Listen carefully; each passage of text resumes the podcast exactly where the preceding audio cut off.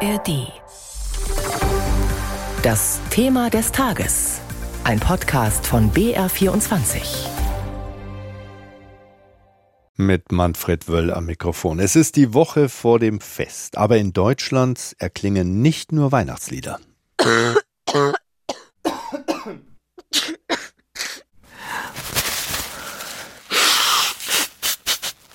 Ja, genau so hört sich das bei vielen gerade an. Fast acht Millionen Menschen haben eine akute Atemwegserkrankung. Das besagen die neuesten Zahlen des Robert Koch Instituts. Warum der Wert so hoch ist, wie er sich auf unseren Alltag auswirkt und was Fachleute für die nächsten Wochen erwarten, das wollen wir jetzt mal näher beleuchten. Und als erstes schauen wir auf die Kitas. Ausfälle dort haben ja immer weitreichende Folgen. Wie die Lage in Nürnberg aktuell aussieht, berichtet Oliver Tubenauer. Derzeit weist die Stadt Nürnberg auf mögliche Einschränkungen bei der Kindertagesbetreuung hin. Schon jetzt sei die Personalsituation wegen einer Krankheitswelle bei den Erzieherinnen und Erziehern stark eingeschränkt, heißt es in einer Mitteilung der Stadt. Denn zum Teil sind komplette Kita-Teams krankgeschrieben. Hinzu komme, dass es bei Kitas in freier Trägerschaft auch offene Stellen gibt, die nicht besetzt werden können. Wenn die Ausfälle so gravierend sind, dass die gesetzlich vorgegebenen personellen Mindestanforderungen für die Kinderbetreuung nicht mehr eingehalten werden können, sind die Träger gezwungen, entweder die Öffnungszeiten einzuschränken, einzelne Gruppen oder tageweise auch die Einrichtung ganz zu schließen. In der vergangenen Woche waren tatsächlich zwei Nürnberger Einrichtungen komplett geschlossen worden. Vier weitere waren von einer Teilschließung betroffen. Weil der Höhepunkt der Grippewelle wohl noch bevorstehen dürfte, rechnet man bei der Stadt Nürnberg damit, dass sich die Situation in den kommenden Wochen noch zuspitzen könnte. Um die Lage nicht noch weiter zu verschärfen, bitten die Kitas darum, dass Eltern ihre kranken Kinder zu Hause betreuen und erst wieder in die Kita bringen, wenn die Kinder symptomfrei sind. Wenn der Betrieb in einer Kita trotzdem vorübergehend eingestellt oder eingeschränkt werden muss, werden die Eltern kurzfristig darüber informiert. Bei Bedarf bieten die Einrichtungen bei Teil- oder Vollschließungen eine Notbetreuung in der eigenen oder auch in einer Nachbareinrichtung an. Nicht nur Kitas haben Probleme. Schauen wir in die Büros. Die sind leerer als sonst. Arztpraxen dagegen deutlich voller.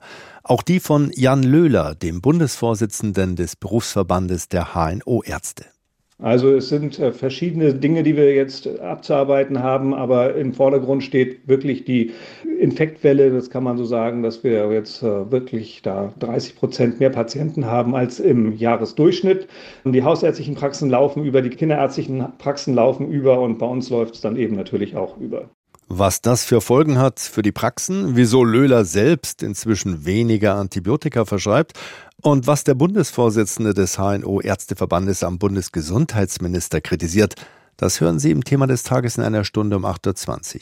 Der, wenn man so will, immunologische Wissensunterbau, der kommt jetzt aber von Carsten Watzel, dem Generalsekretär der Deutschen Gesellschaft für Immunologie. Florian Haas hatte mit ihm gesprochen. Herr Watzel, warum kämpfen gerade so viele Menschen mit einer akuten Atemwegserkrankung? Ja, zum einen ist es halt immer so, dass wir in den Wintermonaten äh, viel mehr Atemwegserkrankungen haben, weil einmal äh, das Virus sich einfacher verbreitet bei niedrigeren Temperaturen und niedriger Luftfeuchtigkeit und auch unsere Abwehrsysteme teilweise bei den kalten Temperaturen nicht so gut funktionieren. Und dann steckt man sich häufiger an und dann sind mehr Menschen infiziert und dann gibt's auch mehr Viren und dann ist einfach die Wahrscheinlichkeit, dass man einen so ein Virus abbekommt, einfach höher. Immer wieder ist ja auch zu hören, die Hygienemaßnahmen während der Corona-Pandemie hätten dem Immunsystem geschadet. Sind das Fake News? Also unser Immunsystem wird nicht geschwächt, wenn ich mal ein oder zwei Jahre verschiedene Atemwegserreger auslasse. Das heißt, unser Immunsystem ist durch die Hygienemaßnahmen nicht geschwächt worden. Wir haben aber, wie gesagt, einige Infektionen ausgelassen und das holen wir jetzt teilweise noch nach. Man muss aber auch beachten, wir haben jetzt nach Corona halt einen Atemwegserreger mehr mit dem Coronavirus. Das macht aktuell so rund ein Viertel aller Infektionen aus. Das heißt, ohne dieses Virus wären wir wieder auf einem Niveau, was wir auch vor Corona um diese Zeit Zeit gehabt hätten. Bundesgesundheitsminister Lauterbach hat jüngst erst vor Corona gewarnt. Der Kassenärztechef Gassen hat etwas relativiert. Er hält diese Appelle in ihrer Dringlichkeit für überzogen. Wir kennen dieses, ich nenne das mal salopp, Duell aus den vergangenen Jahren. Wer von beiden hat recht bezogen auf die jetzige Phase? Ja, die Wahrheit liegt halt wie so häufig in der Mitte. Das heißt, Corona ist immer noch eine Infektion, die man nicht so ganz auf die leichte Schulter nehmen sollte. Das ist kein Schnupfen, das ist immer noch so ungefähr Grippeniveau und auch die Grippe kann ja durchaus schwere Erkrankungen machen.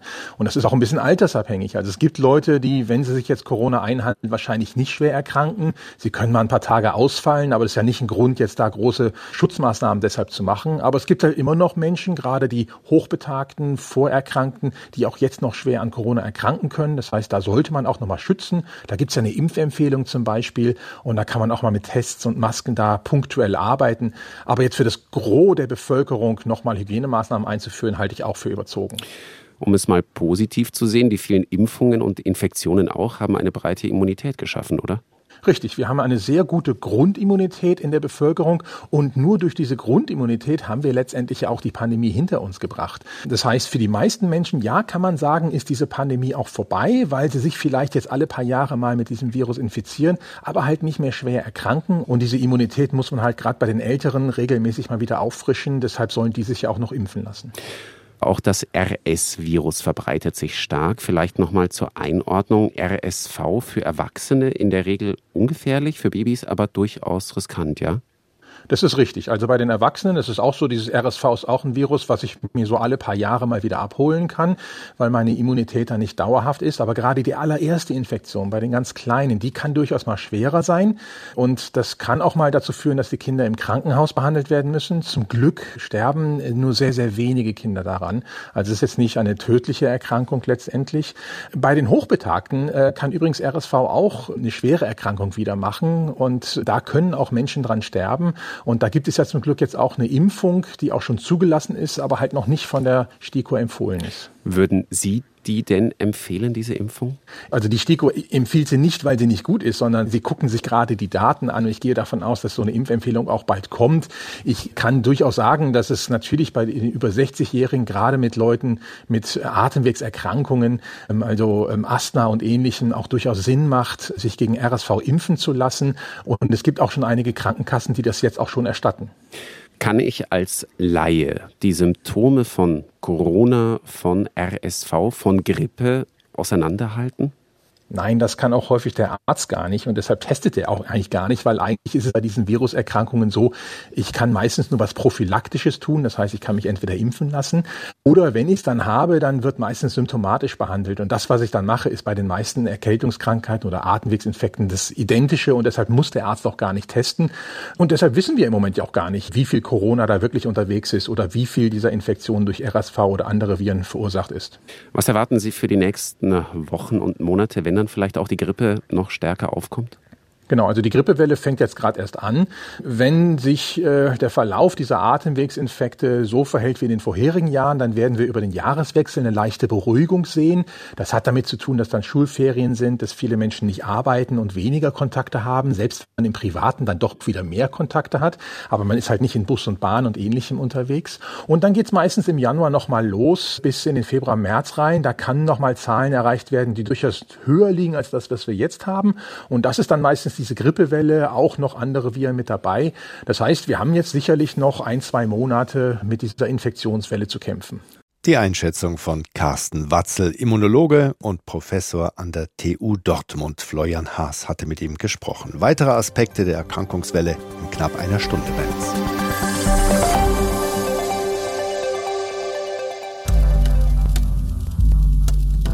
Hier standen überall ausgebrannte Panzer, die Leichen russischer Soldaten. Einzelne Hände lagen herum. Dokus, die sich Zeit nehmen. Hier an der Kreuzung wurde unser Nachbar erschossen. Das Foto von ihm ging um die Welt. Er ist beim Fahrradfahren erschossen worden, unser Nachbar. Ausführliche Recherchen.